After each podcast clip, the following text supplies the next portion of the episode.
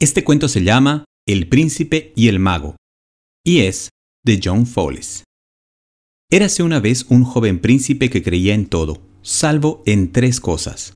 No creía en princesas, no creía en islas y no creía en Dios.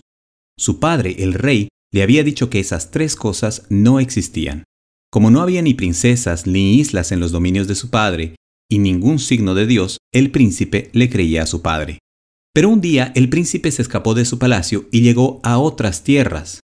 Ahí, ante su asombro, vio islas desde la costa, vio a unas extrañas criaturas que no se atrevió a nombrar.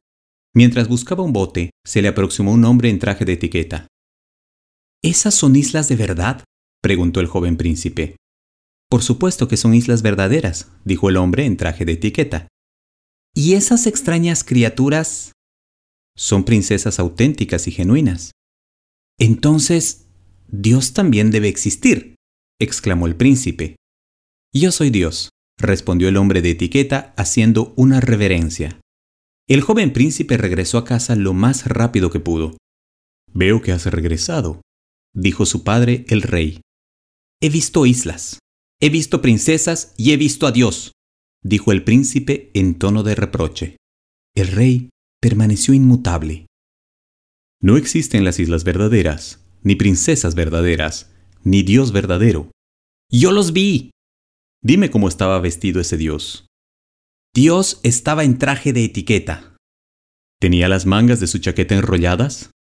El príncipe recordó que efectivamente el hombre llevaba las mangas de su chaqueta enrolladas. El rey sonrió. Ese es el uniforme de un mago. Has sido engañado. Ante esto, el príncipe regresó a esas tierras, y fue a la misma playa donde nuevamente se encontró con el hombre. Mi padre el rey me ha dicho quién eres tú, dijo el príncipe indignado.